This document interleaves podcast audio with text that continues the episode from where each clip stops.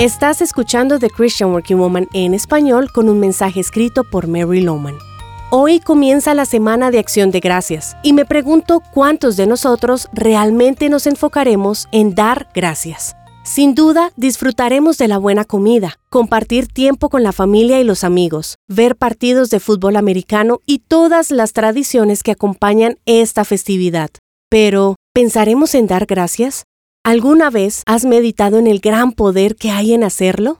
Me parecen muy interesantes todas las investigaciones que la ciencia ha hecho sobre la gratitud. Se ha invertido mucho dinero en averiguar qué diferencia hay en la vida de una persona que es realmente agradecida. Algunos de estos estudios han revelado que una persona que da gracias es 25 veces más feliz que una persona que no lo expresa. Cuando leí estos estudios pensé, ¿Por qué no me preguntaron eso a mí? Yo se los pude haber dicho. O mejor aún, ¿por qué no consultaron la palabra de Dios? La Biblia, en repetidas ocasiones, habla del poder y los beneficios que hay en ser agradecidos. Incluso el pueblo de Israel recibió la instrucción de llevar ofrendas de agradecimiento por la bondad de Dios al templo.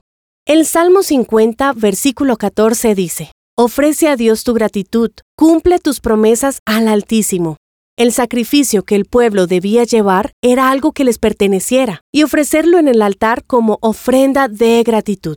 ¿Por qué crees que Dios instituyó este tiempo de ofrenda? Quizás porque los israelitas se parecían a nosotros. Para ellos era sencillo quejarse y murmurar, y esta ofrenda los haría recordar que debían ser personas agradecidas. Esta expresión tiene el poder de cambiar tu actitud y tus patrones de pensamiento. También te ayuda a cambiar tu enfoque y todo esto transforma tu ser.